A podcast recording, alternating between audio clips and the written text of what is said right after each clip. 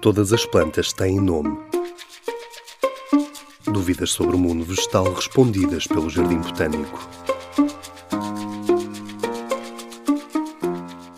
Qual é a diferença entre uma planta, uma flor e uma árvore?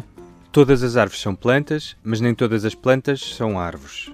Todas as flores são parte de uma planta, mas nem todas as plantas produzem flores.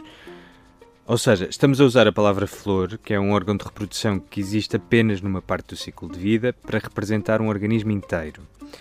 Resumindo, uma árvore é uma planta, uma flor é uma parte de uma planta, mas as ervas, os arbustos, as trepadeiras, os fetos, os musgos, as algas verdes também são plantas.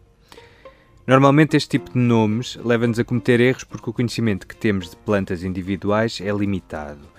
Não temos dificuldade em distinguir um tigre de um leopardo um leão de um jaguar e todos pertencem ao género Pantera.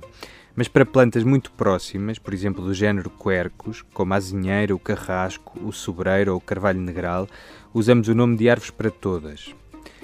Por isso, se não quiser continuar a chamar plantas a tudo, vá ao jardim botânico.